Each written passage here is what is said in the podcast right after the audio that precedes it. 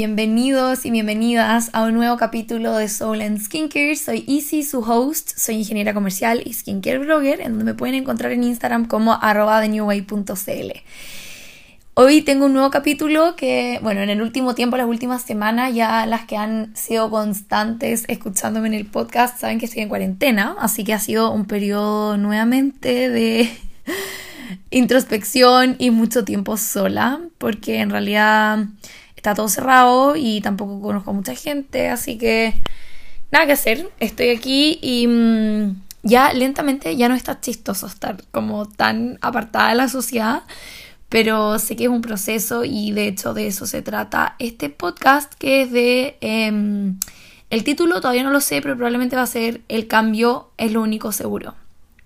Y siento que, bueno, en la cuarentena siento que todos hemos estado como un poco como como que heavy en la vida en realidad. Como que ayer estaba en el bus y veía toda la gente con mascarilla y como niños con mascarilla y era como, what the fuck, o sea, como what's going on en todo el mundo. O sea, como que uno de repente cree que solamente pasa como en el país en donde uno está y en realidad es algo que está en todo el mundo.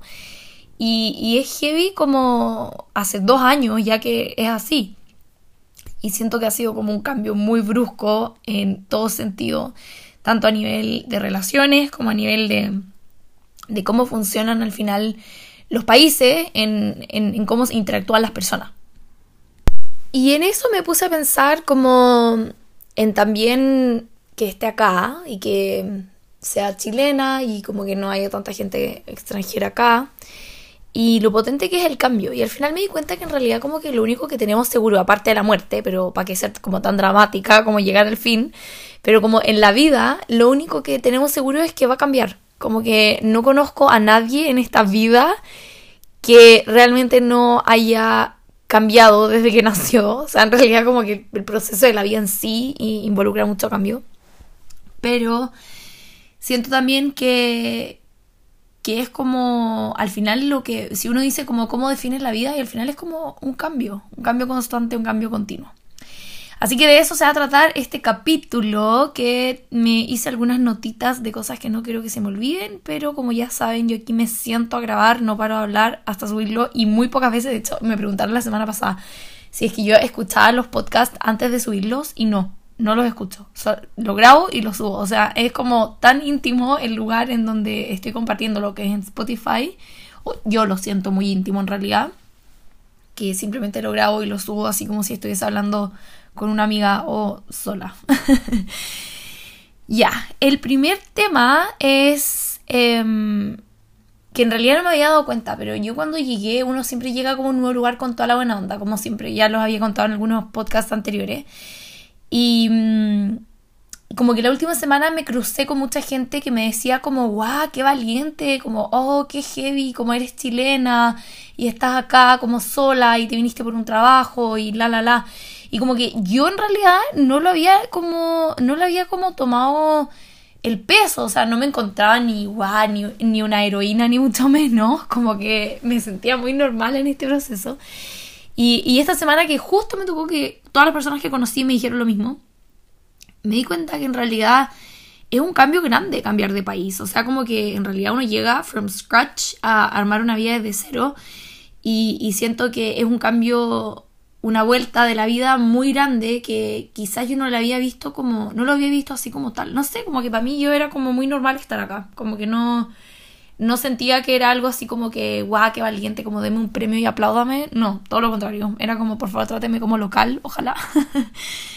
y, y, eso me hizo pensar que en realidad la vida al final se trata de cambios y quizás estas personas no están tan acostumbradas a, a tener el cambio en la vida, que en mi caso, y ahora de nuevo vamos a hacer como un juego de cuántas veces digo cambio, pero es el tema del podcast.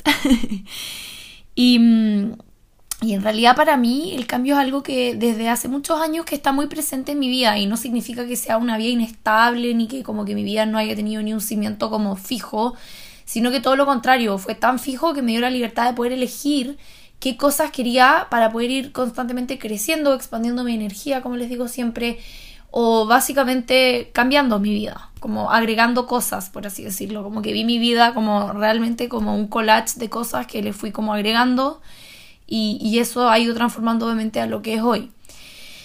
Y, esas personas probablemente no están tan cerca del cambio y por eso les llama tanto la atención que yo esté como tan chill y normal acá como sola por un trabajo en un, en un país en donde en realidad no es tan multicultural. Y, y a eso, a esa raíz, como que me llegaron varias preguntas, como de ¿qué es lo que nos hace extrañar algo o qué nos hace tener tanta pena de dejar algo atrás? Como en mi caso, bueno, no es que los deje atrás, ya me puse dramática de nuevo. Em, pero sí, obviamente uno como que suelta en cierta forma, se despega de ciertas, de ciertas cosas. O sea, como que estar lejos sola en otro país no es así como que así que tu día normal, sino que cambia efectivamente en un montón de aspectos. Y me puse a pensar como qué es lo que les pasará a esas personas que los impide moverse de donde están o, o, qué es lo que los motivará tanto a seguir en el mismo lugar también. También hay como dos perspectivas de verlo. Y mm, y también me hizo pensar como qué es lo que al final genera como en nuestro cerebro, ya como más como químicamente hablando, yo creo, que nos haga pensar en una y otra vez la misma situación y no nos deje como avanzar a un distinto escenario, porque a veces, bueno, a que no le ha pasado, yo creo que todos overthinkers, como que over here, eh, yo creo que hay más de uno, no creo que sea la única, pero yo a veces como que me pasa algo y estoy como muchos días pensando en lo mismo y después digo como ya, onda, qué desperdicio de energía esto. Así que no sé qué es lo que será en nuestra cabeza o, desde dónde se alimentará esto de que uno está constantemente pensando en algo y como que no puede... Yo creo que es como el resolverlo. Uno como que lo único que trata es, es poder resolverlo y probablemente eso es lo que hace que uno esté constantemente pensando o generando distintos escenarios eh, en el mismo, el mismo tema. Mientras que yo siento que hay como otras herramientas que se pueden usar para poder abrir y iluminar, por así decirlo, las decisiones que queremos tomar, cosa de poder efectivamente sentir cómo solucionar eso que nos hace pensar continuamente en el día. Y, y al final la conclusión es de, de todo esto es que todo se reduce a que todo constantemente cambia. O sea, como dije en el inicio, nada es continuo y nada es igual. Y como que la vida todo el rato pueden pasar cosas. Se puede morir gente, pueden hacer gente, pueden, no sé, como cambiar personalidades o qué sé yo, como que, bueno, cambiar personalidades me refiero a como tomar decisiones en donde te cambie efectivamente la relación con alguien. Y, y al final también llegué a la conclusión de que depende de nosotros o como de cada uno en realidad el cómo nos adaptamos a este cambio y cómo lo tomamos.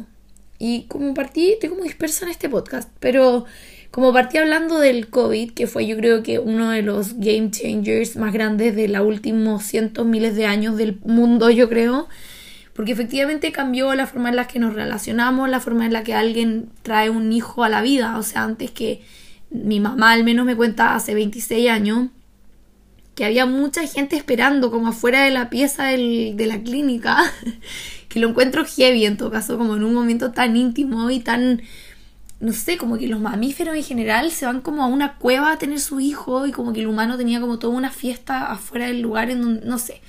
Yo lo encuentro como realmente como demasiado exagerado eso de que está como casi toda la familia ahí, etc. Y el COVID en realidad ahora como que normalizó un montón el tener como partos que son muy íntimos, o sea, mamá y quizás quizás, no sé, esto lo estoy pensando, yo ni siquiera sé si es que esto es así, pero de las experiencias que he escuchado, em, es como el papá, obviamente la mamá de la guagua que van a nacer, y, y, el abuelo o abuela o qué sé yo, pero muy cercano, o sea, ya no está esto de que te mandan millones de flores y hay como toda una orquesta fuera de la pieza. Y yo siento que eso también hizo que impactó un montón como en el núcleo familiar, o sea, como que o lo pasaste sola la cuarentena o la pasaste con alguna amiga o, con tu familia. Yo creo que la mayoría fue algo como más de familia.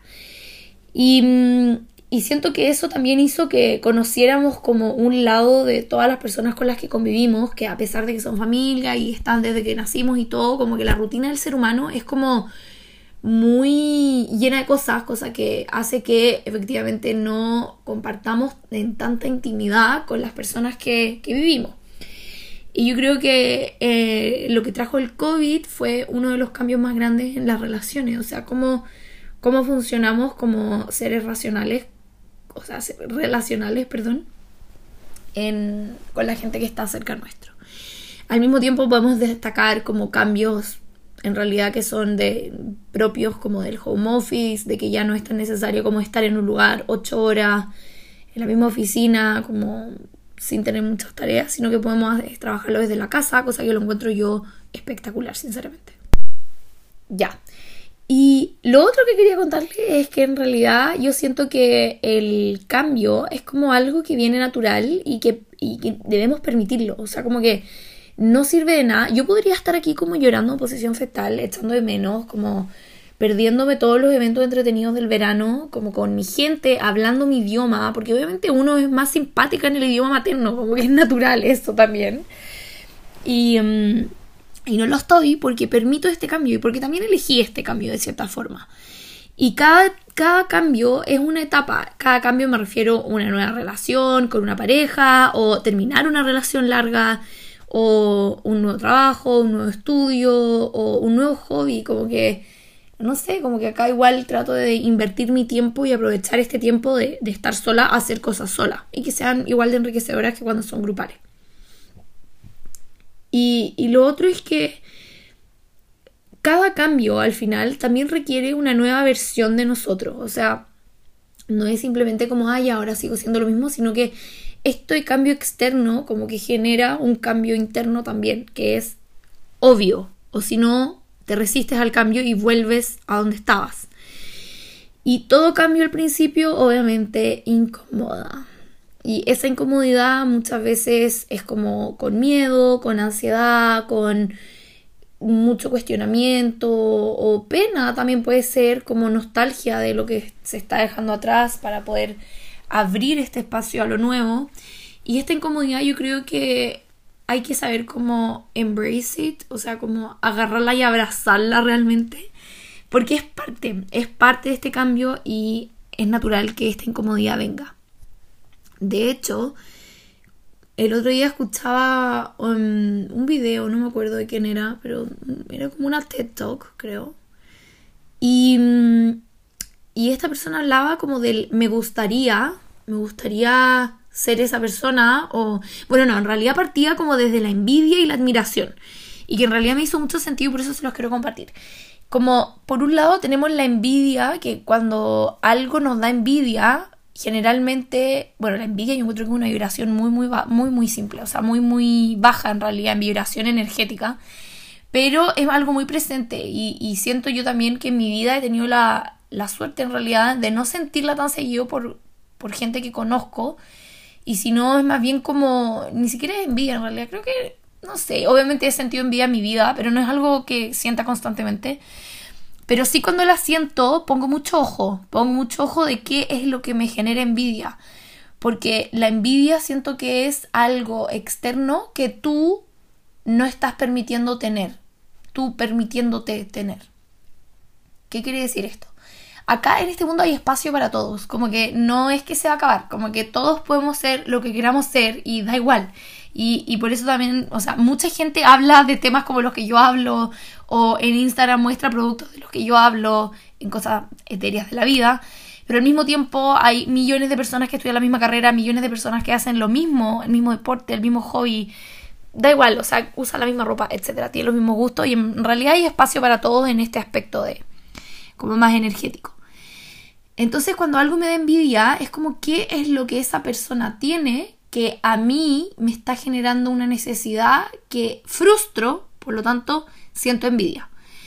Y por lo general siempre llego a algo que luego después trabajo y lo tengo y ya se acabó la envidia. Como que no, no sé, como que no, no es un sentimiento que, que yo simplemente sienta y lo deje ahí, sino que es uno de los sentimientos que más analizo cuando lo siento. Y siento que la envidia por otro lado está la admiración. Y siento que la admiración es como. es como todo al final. O sea, como que, sinceramente, como. Qué lindo, o sea, qué rico o lindo, o no sé cómo definir la emoción, es sentir admiración por alguien o por algo o, por una situación o por ti también puede ser. Que aunque suene egocéntrico, yo creo que igual uno tiene que tener cierta admiración o ciertos minutos de la vida en donde uno se admire y se encuentre la raja y se encuentre bacán y, eso también lo encuentro muy sano. Y siento que la admiración es como lo contrario a la envidia, pero está muy relacionado. O sea, cuando uno es capaz de admirar a alguien, efectivamente es como, wow, esa persona tiene algo que a mí me encantaría tener, pero lo admiro desde mi vereda y no lo quiero tener. O sea, simplemente lo encuentro como algo bacán. Y, siempre trato de tener como o autores de libros o, o, personas también que conozco, que admiro y elijo muy bien a quien admirar, porque tiene que estar obviamente alineado como con mi misión en la vida, o sea, hacia dónde estoy yendo, hacia dónde quiero ir. Y de hecho un tip muy bueno, que siento que es como, en realidad no es un tip, no, yo creo que ya lo saben, bueno, pero al que les sirva. Eh, esas personas que admiras, yo veo qué es lo que hacen, cómo viven, qué leen, qué rutinas tienen, qué piensan, cómo solucionan los problemas, cómo, cuáles son sus prioridades, cómo, cómo son esas personas. Y eso me ha hecho ser una persona como muy, muy, muy observadora. De hecho, a modo de anécdota, que en realidad mis papás escuchan el podcast, así que bueno, los voy a citar muchas veces en este podcast porque básicamente gracias a ellos soy lo que soy hoy. Y, y voy a tomar agua porque de nuevo, no sé, estoy haciendo los ejercicios pero me falta una pajita para hacer uno de los ejercicios que me recomendaron. Porque en realidad no sé si es que no respiro mientras hablo, si es que hablo muy rápido, no sé, en realidad no lo he descubierto. Pero bueno, mi papá me acuerdo que hace un montón de años me llevó me llevó a la calle como, o sea, como caminando, no sé, hacer trámites, cosas que uno hacía como de niño chico que tenía que acompañar a su papá. Y eh, en el semáforo me dice como, ¿qué personas encuentras raras? Y yo como, ¿what? Como que no, no sé, como, ¿qué? como sí, ¿qué personas sientes que te podrían hacer algo? Y yo como, y esto era en el centro Santiago, o sea, como que en realidad había demasiada gente. Y, lentamente me he vuelto como desde, desde ese momento como muy observadora de la gente que me rodea. Como que no simplemente de mí estar mirando, sino que estar observando. Y, ahora que estoy sola, como que eso lo puedo hacer también un montón porque estoy sola. O sea, de repente me siento en un café y veo a la gente y veo como qué personas acá como que se ven de cierta forma o cuáles son como los patrones de acá, como, como... Ya, esperen, tengo que hacer algo con mi voz. Ya, creo que ahora va a estar mejor. Me tomé como dos litros de agua, básicamente. Y entonces estaba hablando de que el tema de observar y darte cuenta que son, quiénes son las personas que te rodean, como que hago lo mismo, pero con las personas que me, que me atraen o que, que siento como este grado de admiración y que simplemente como que las empiezo a analizar. Es muy stalker lo que estoy diciendo, pero me funciona. como que no... No me arrepiento. Así que nada, como que siento que desde muy chica he desarrollado esa habilidad de observar y que siento que es como una gran herramienta también para darse cuenta de quiénes son las personas a las que vemos como ejemplo o quiénes son las personas a las que eh, queremos llegar, por así decirlo. yo creo que obviamente la vida es transitoria y uno encuentra personas que quizás logren lo que a uno también nos gustaría lograr a cierta forma y en cierta medida como en nuestro estilo. Y eh, todo esto de que, por ejemplo, el, me gustaría, como me gustaría ser esa persona o ay, que me gustaría hacer eso, en realidad es caminar hacia una nueva versión de ti que sea capaz de expandir esta energía y ser capaz de recibir de vuelta esto que a ti te gustaría tener. Pero lo que hay que hacer mucho, porque no, hay, no es bueno, o desde mi perspectiva no es bueno, el me gustaría hacer esto y no hacer nada al respecto. Porque siento que es como energía estancada, no sé, como que cuando yo digo algo que quiero, como que después no, no paro de encontrar el camino hacia tenerlo. Como que no me quedo ahí como, ah, me gustaría y ahora voy a llorar el resto de mi vida. No. Sino que siempre tomo como acción después del como, ay, me gustaría hacer eso y como que busco un camino para poder llegar. No significa que esto llegue como en hora de magia, pasado mañana, ni el fin de semana que viene, no, sino que a veces es netamente como de como tirar la idea al universo y como hacer que las cosas pasen y dejar que también fluyan las formas en las que llegamos a eso que nos gustaría tener. Pero también es muy importante analizar cuáles son los límites que uno se pone para identificarse como no merecedora de esto que me gustaría tener. Como, no sé, ay, me gustaría, me encantaría irme de vacaciones a Europa todos los años con mis amigos, etc. Para algunas personas va a ser como, ya, ¿qué onda la loca? Como imposible, que caro, no se puede. Y el no se puede viene desde una limitación, desde que tú no te mereces eso que estás queriendo tener en tu vida. Y también es muy importante escribirlas. O sea, yo como que cuando me pasan estas cosas, como que hago casi que un ensayo y un análisis de, de qué es lo que me está limitando, qué es lo que, qué creencias limitantes, que es muy de moda en realidad este concepto. Me estoy creyendo o creando para limitar esto que me gustaría tener. O sea, si es que ya me gustaría tenerlo, ya existe una mini semilla de lo posible que sería poder tener eso. Por lo tanto, siento que, como digo de nuevo, hay espacio para todos. O sea, todos pueden hacer lo que quieran en realidad dentro de los límites legales, legales y morales, por así decirlo. Pero por lo general em, es súper importante siempre tener como on track cuáles son nuestras creencias limitantes y trabajar sobre ellas. No sirve de nada saber que tenemos una creencia limitante o creernos no merecedores y quedarse ahí mirando el techo sin hacer nada. Como que no es mi forma y siento que no es la solución tampoco para tener como una vida desenvuelta, una vida feliz, básicamente.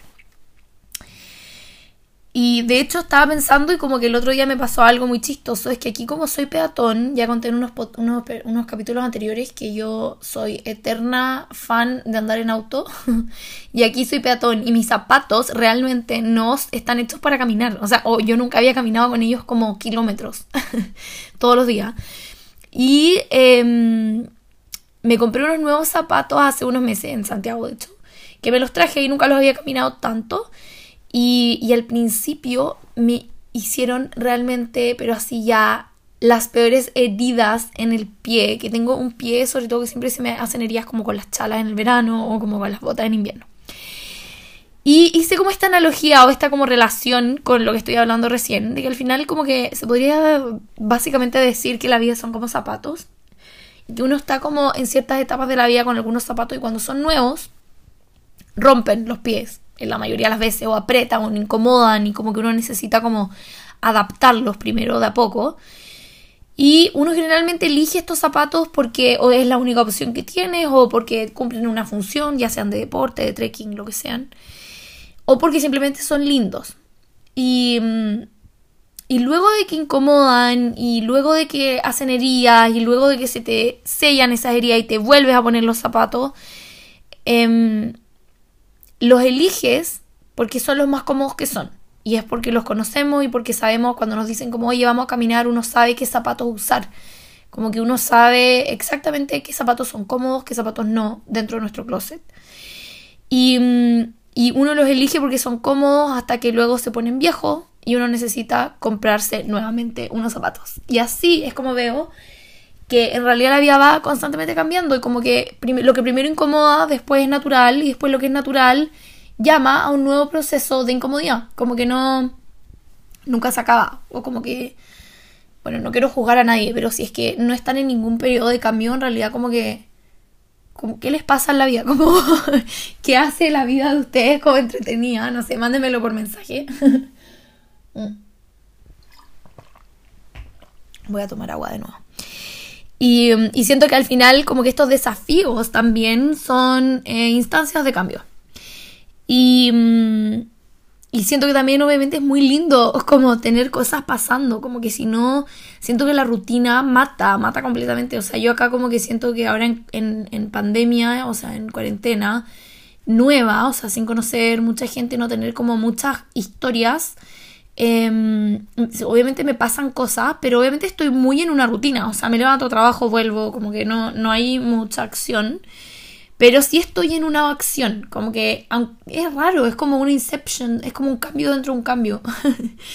Pero estoy en un cambio de trabajo, de país, de idioma, etc. Que ya lo he mencionado en algunos podcasts anteriores.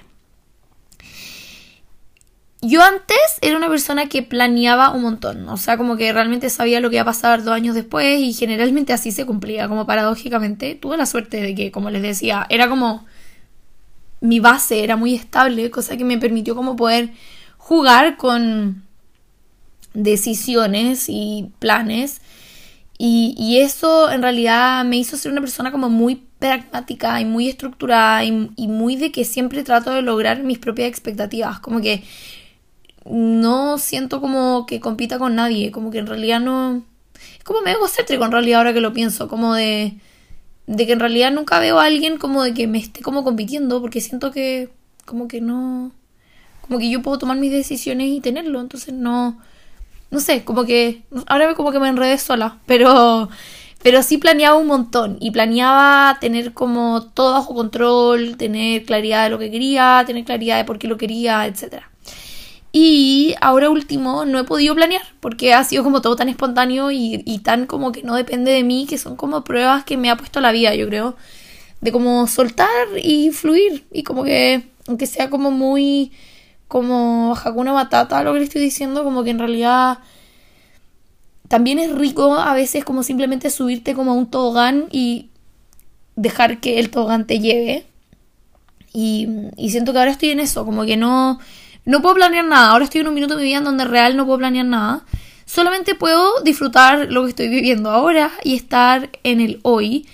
Y me di cuenta de que estando en el hoy también uno aprovecha mucho más estas etapas de cambio para estar preparada para la siguiente, porque al final la vida, yo soy como bien mística conmigo en este sentido, siento que todos vinimos como con una misión en la vida y cuando uno deja que las cosas fluyan, como que se ve más clara esta misión de cierta forma y, mm, y también permite como que uno rescate todo lo positivo de cada etapa para estar mejor preparada para la siguiente.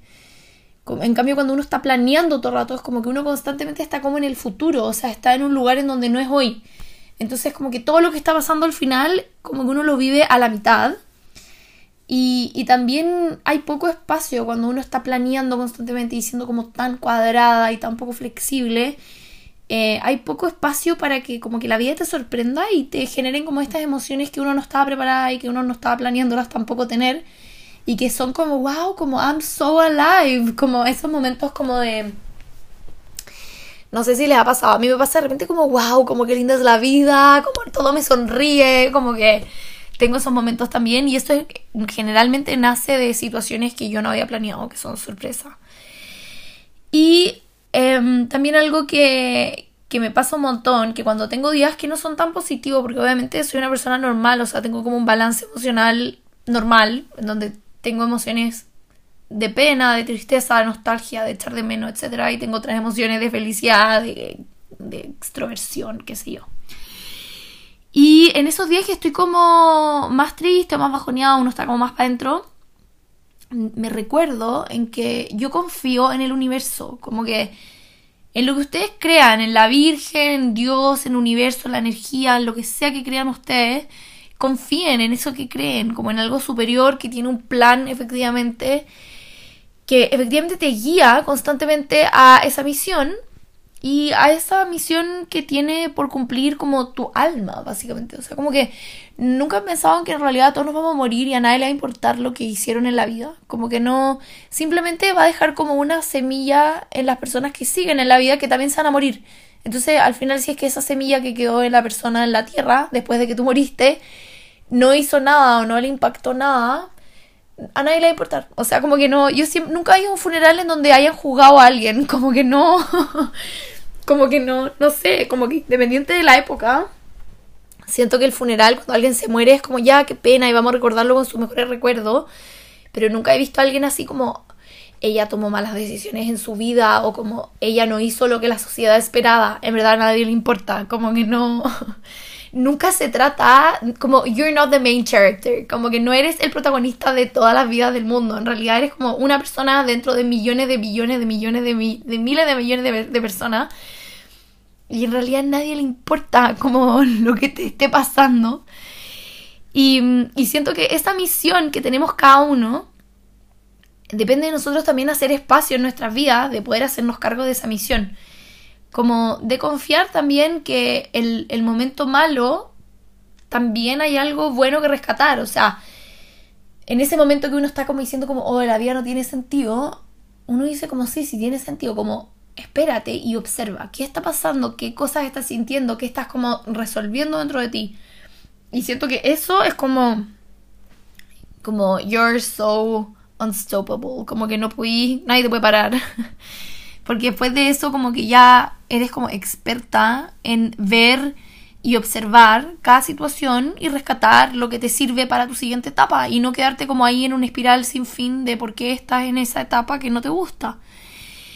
Y siento que esto de como mm, saber que son constantes cambios en la vida, te obliga a estar presente, te obliga a estar aquí, como con la gente que estás, como no sé, como que yo ahora obviamente eh, yo soy estoy muy presente en redes sociales y tanto en The New Way como también en un trabajo también como community manager, o sea, como social media manager y, mm, y estoy mucho en el celular. Entonces como que ahora que he estado tanto en el teléfono y he tenido que crear tanto contenido en el teléfono y estoy constantemente interactuando con gente, porque también estoy muy expuesta a toda la energía de ustedes, que en realidad amo, by the way. amo que, como que, no sé, mis señoras en verdad son bacanes. Y siento que también quizás me escuchan porque les, da, les hace sentido. O sea, no, estoy segura que me escuchan porque les hace sentido lo que estoy diciendo. O sea, yo creo que nadie gasta su tiempo escuchando 30 minutos o más a una persona X random que no conocemos, que no nos hace sentido lo que está diciendo.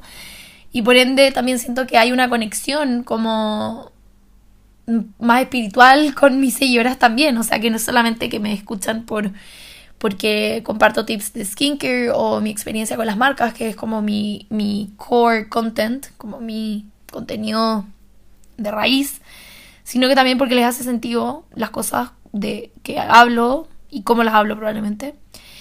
Entonces, el, estar presente para mí ha sido como un desafío igual de repente porque mi vida en realidad no es en, redes sociales, mi vida real es en la vida real, con gente real que puedo ver y tocar. y, mm, y también ayuda a estar muy presente como y disfrutar lo que está pasando, porque efectivamente así podemos absorber también em, los procesos de esta etapa para luego ser como una mejor versión y estar preparada para más. Cuando uno está como constantemente corriendo, moviéndose un lado a otro, como sin pensar, uno se equivoca un montón y uno no está sintiendo, uno está como con una carcasa en donde está como simplemente haciendo cosas y que te impide poder escuchar como tu música interior, o sea, qué es lo que suena cuando nada afuera está sonando, que es lo que a mí ahora me está pasando un montón, que en realidad como estoy sola, tengo mucha, mucho tiempo para estar conmigo y yo lo paso bacán estando conmigo porque tengo una linda música dentro que me permite como poder hacer mi vida más amena, como que no... De hecho, como que también a veces me da miedo como que me guste mucho estar sola, porque es como, es como rico, o sea, cuando uno está bien sola siento que uno está bien siempre. O hasta cuando uno está mal también sabe que está bien, no sé, ya es mucho, es la mea ola en verdad. Pero así como de resumen, el aprender a adaptarse y a valorar qué es lo que me va a dejar esta etapa y aprender a analizar qué cosas o creencias limitantes o qué como highlights tengo de esta etapa para mi próxima, siento que hacen que la vida sea una evolución positiva y que no nos vayamos como hacia una evolución negativa, que igual puede pasar. Y estar consciente de disfrutar, de aprender de todo lo que nos está pasando, porque eso nos permite poder tomar decisiones con mayor claridad, saber lo que queremos, em, saber y pensar en realidad como qué es lo que queremos hacer y poder como romper lentamente las cosas que nos dan miedo para poder ir hacia ellas, porque los desafíos también son muy expansivos y creo que cualquier experiencia, sea buena o mala, siempre tiene una enseñanza que te va a servir a ti o le va a servir a otra persona, como que no quizás no siempre va a ser, va a ser hacia ti eh, lo que va a venir como positivo, pero sí como a nivel de sociedad, que siento que también es muy importante tener como una conciencia de que queramos o no vivimos en comunidad y como que si algo me pasa a mí, una experiencia a mí, que yo siento que no fue tan negativa para mí, compártela. Compártela porque en realidad le puede servir a otra persona a que no le pase. Como que todos tenemos como eso de que, ah, me pasó algo malo y por ende no se lo cuento a nadie. Cuando en realidad debería ser como compartirlo mucho más para que otras personas no, no estén en esa situación. O sea, desde esa perspectiva lo veo yo. Y así es en resumidas cuentas como voy guiando mi camino de la vida, porque al final depende de uno cómo quiere vivir la vida, depende de uno cómo, qué quiere sentir o qué quiere lograr. Y esto también lo hago mucho con la manifestación, obviamente. Yo creo rotundamente en eso. La ley de atracción, como quieras o no, está funcionando la ley de atracción constantemente también. Y lo que hago también es visualizar. Cosa de poder ir como. Eh, como que mis visualizaciones son como el timón, por así decirlo. Timón se dice. Como que acabo de pensar si es que es timón y pumba. Pero el timón como un barco.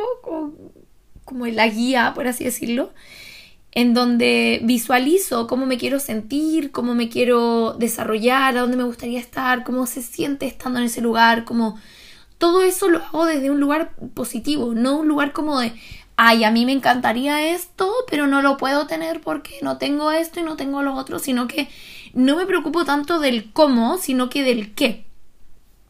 ¿Qué es lo que quiero atraer en mi vida y cómo me siento atrayendo eso? Como esto literal, como para que se hagan una idea, en realidad antes de dormir me acuesto en posición shavasana, o sea, totalmente de espalda, con los pies tirados.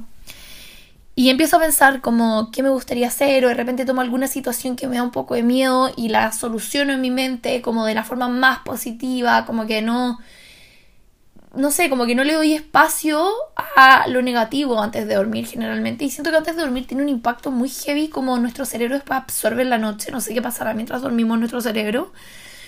Pero sí siento que mm, las visualizaciones ayudan mucho también a, a ver cuando te preguntas en tu mente qué es lo que quieres, qué es lo que viene a tu mente, qué es lo que y qué imágenes llegan, qué sensaciones llegan. Y siento que eso es como la clave del éxito para saber hacia dónde vas, hacia dónde vamos, porque en realidad no tener como un rumbo es súper frustrante muchas veces, o sea, nunca he hablado con alguien que no tenga como una misión en la vida, pero, pero sí conozco algunas personas que me imagino que no lo saben bien y por ende están como más perdidas quizá.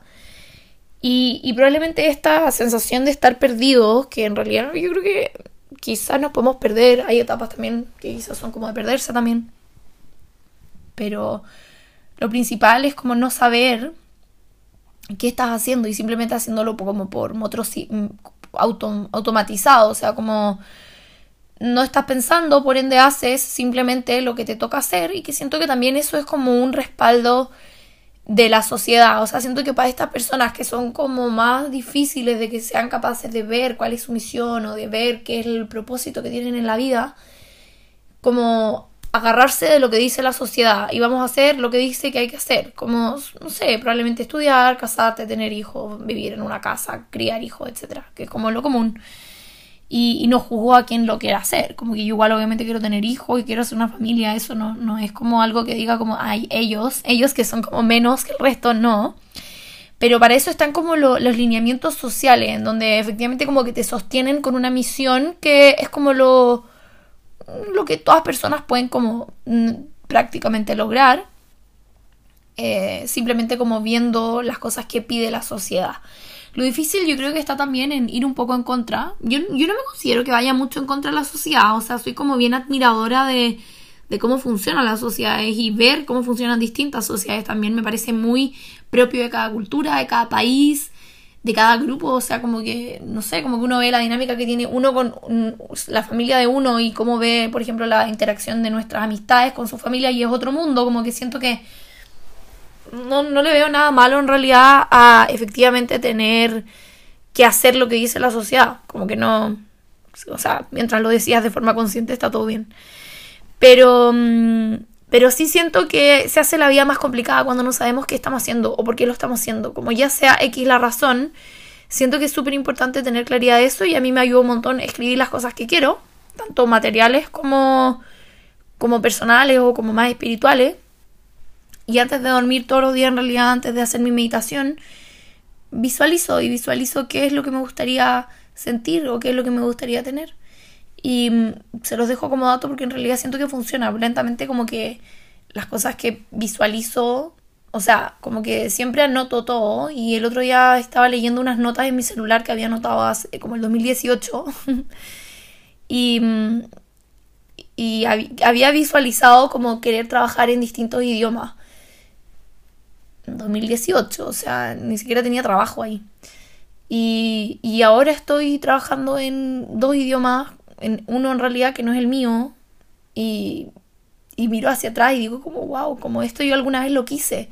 Y eso también hace como valorar también los procesos, porque a veces uno recibe algo que uno siente que quiere y cuando lo recibe ya como que no es tan entretenido, porque a veces el proceso es tan largo, o sea, imagínense, estamos en el 2021 y yo esto lo pensé el 2018, como que a eso me refiero a que esto no es así como que un día para otro la vida les va a cambiar. Como que me encantaría poder hacerlo, pero no. Y a raíz de eso, siento que también son procesos. Y esto es muy importante. Como, no sé si han escuchado de las historias de la gente que se gana el quino. Como que generalmente la gente que se gana el quino se gasta la plata al tiro y no sabe cómo qué hacer con la plata. Porque les llega como de la nada. O sea, no, no hay un proceso de haber trabajado, de haber solucionado problemas, de haber puesto prioridades y de haber como manejado la plata que efectivamente tú eres capaz de crear para poder recibir y para poder usar.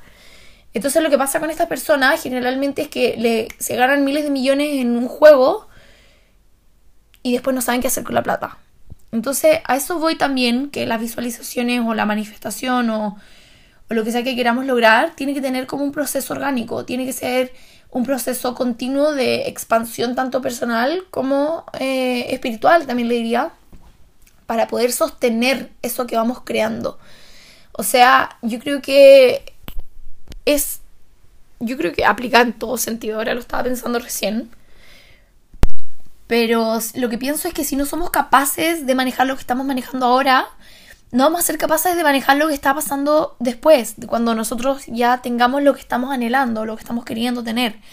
Entonces, ¿qué es lo que pasa? Que muchas veces uno cae como en esta ansiedad de como, ay, quiero esto, quiero esto, y como que es tanta la frustración, y no sé, en un caso hipotético, como que alguien te lo da de la nada y después ya no sabes qué hacer.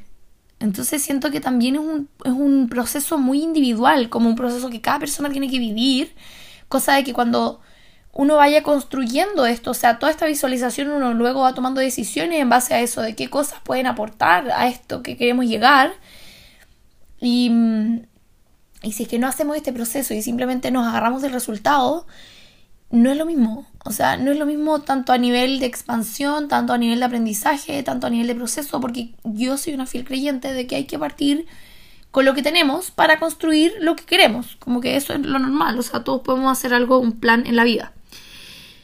Y, mm, y siento también que tiene otro nivel de valor cuando uno lo logra estando, o sea, como con decisiones propias. Que esto no quiere decir que, que nadie te ayude. Como que no, no quiere decir como, ay, ahora no voy a aceptar que nadie me ayude económicamente y no voy a aceptar nada de nadie porque lo voy a hacer sola. No, todo lo contrario. Es efectivamente tomar las decisiones y ver cómo esas personas te pueden ayudar a, lograrlo. Como ya sea por tu propio mérito o, o por las oportunidades que cada uno tenga en realidad. Pero no son limitaciones a lo que voy. Como que las cosas nadie te las da, sino que hay que construirlas y siento que es la mejor forma también de, de lograrlo. Y como último, en base a esto, que lo mencioné hace unos minutos, em, el tema del resultado, como siento que a veces, o sea, por ejemplo, no sé, yo estaba como, ya, un ejemplo como muy básico, en la universidad, cuando entré era como, ay, qué bacán tener al fin como un título y ser profesional, como, wow, qué desafío. Y cuando me pasaron el título fue como, me tomé la foto fue como, ya, it's done, como que no hay nada más que hacer.